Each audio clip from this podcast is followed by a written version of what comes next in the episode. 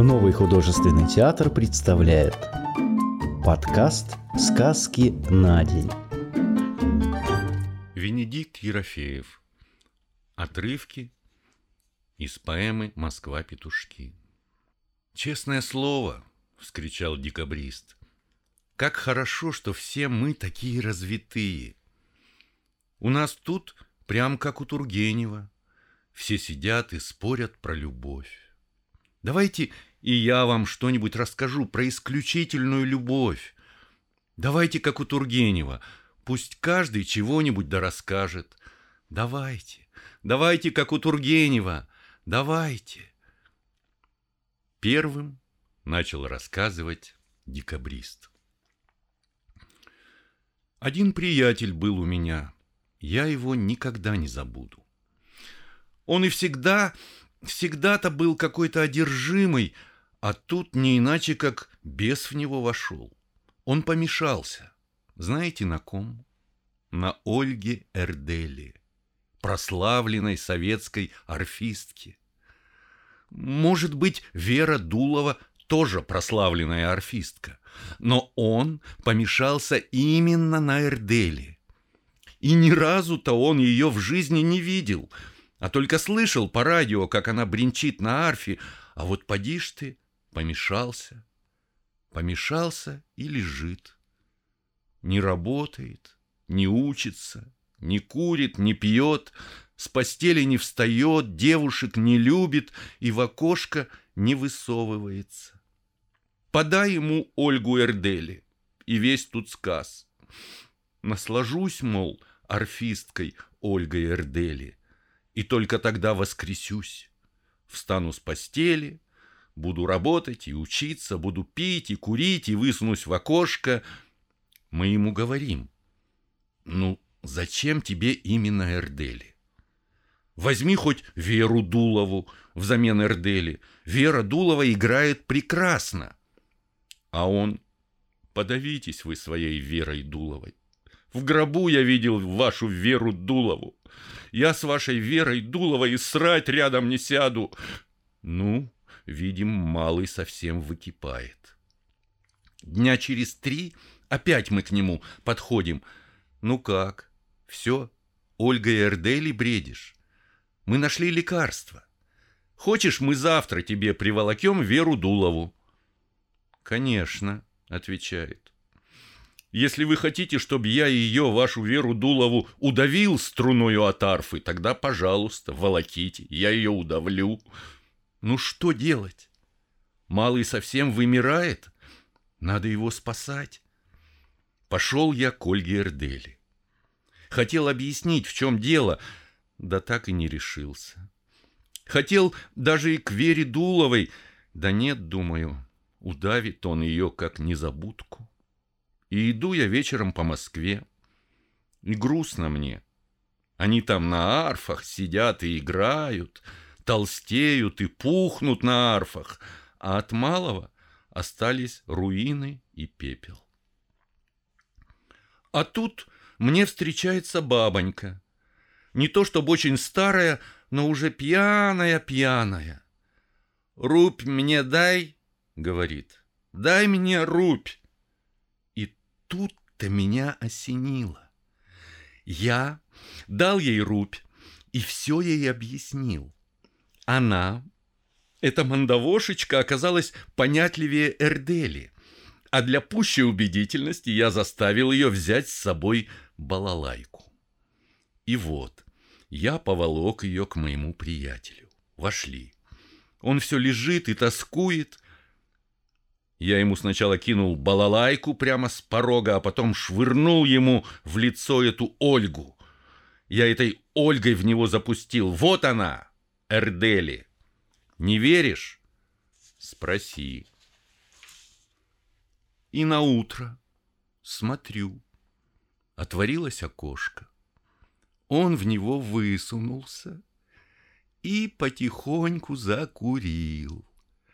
Потом потихоньку заработал, заучился, запил и стал человек как человек. Вот, видите? Да где же тут любовь и где Тургенев? Заговорили мы. Нет, ты давай про любовь. Ты читал Ивана Тургенева? Ну, коли читал, так и расскажи. Про первую любовь расскажи. Про Зиночку, про вуаль. И как тебе хлыстом по роже съездили. Вот примерно все это и расскажи. Конечно, у Ивана Тургенева все это немножечко не так. У него все собираются к камину в цилиндрах и держат жабо на отлете. Ну, да ладно, у нас и без камина есть чем согреться. А жабо? Что нам жабо? Мы уже и без жабо лыка не вяжем. Конечно, конечно. Если любить по-тургеневски, это значит суметь пожертвовать всем ради избранного создания. Суметь сделать то, что невозможно сделать, не любя по-тургеневски. Вот ты, например, вот ты, декабрист, ты смог бы у этого приятеля, про которого рассказывал, смог бы палец у него откусить ради любимой женщины? Ну, зачем палец? При, при чем тут палец? Застонал декабрист. Нет, нет, ты слушай. А ты мог бы ночью тихонько войти в парт-кабинет, снять штаны и выпить целый флакон чернил, а потом поставить флакон на место, надеть штаны и тихонько вернуться домой. Ради любимой женщины. Смог бы? Боже мой! Нет, не смог бы. Ну вот, то-то. Никто сразу и не заметил, как у входа в наше купе выросла фигура женщины в коричневом берете, в жакетке и с черными усиками. Она вся была пьяна, снизу доверху, и берет у нее разъезжался. И я тоже хочу Тургенева и выпить, проговорила она всею утробою. Замешательство длилось не больше двух мгновений. «Аппетитная приходит во время еды», — съязвил декабрист. Все засмеялись. «Чего тут смеяться?» — сказал дедушка. «Баба как баба, хорошая, мягонькая». «Таких хороших баб мрачно отозвался Черноус и снял берет. Таких хороших баб надо в Крым отправлять, чтобы их там волки-медведи кушали. Ну почему, почему? Я запротестовал и засуетился. Пусть сядет, пусть чего-нибудь да расскажет. Читали Тургенева, читали Максима Горького, а толку с вас? Я потеснился, я усадил ее и налил ей полстакана тети Клавы. Она выпила и вместо благодарности приподняла с головы свой берет. «Вот, это видите?» и показала всем свой шрам повыше уха. А потом торжественно помолчала и снова протянула мне стакан. «Плесни еще, молодой человек, а не то упаду в обморок». Я налил ей еще полстакана. Она и это выпила, и снова как-то машинально. А выпив, Настеж растворила свой рот и всем показала, видите? Четырех зубов не хватает. Да где же эти зубы-то? А кто их знает, где они? Я женщина грамотная. А вот хожу без зубов. Он мне их выбил за Пушкина. А я слышу, у вас тут такой литературный разговор. Дай, думаю, и я к ним присяду, выпью, а заодно расскажу, как мне за Пушкина разбили голову и выбили четыре передних зуба, и она принялась рассказывать, и чудовищен был стиль ее рассказа. Все с Пушкина и началось. К нам прислали комсорга Евтюшкина. Он все щипался и читал стихи. А раз как-то ухватил меня за икры и спрашивает, «Мой чудный взгляд тебя томил? Я говорю, ну, допустим, томил. а он опять за икры. В душе мой голос раздавался. А я вижу и говорю, ну, конечно, раздавался. Тут он схватил меня в охапку и куда-то поволок. А когда уже выволок, я ходила все дни сама не своя. Все твердила Пушкин, Евтюшкин, томил, раздавался, раздавался, томил, Евтюшкин, Пушкин, а потом опять Пушкин, Евтюшкин. Ты ближе к делу. Ближе к передним зубам, оборвал ее черноусый. Сейчас, сейчас. Будут и зубы. Будут вам и зубы. А что же дальше? Да, с этого дня все шло хорошо.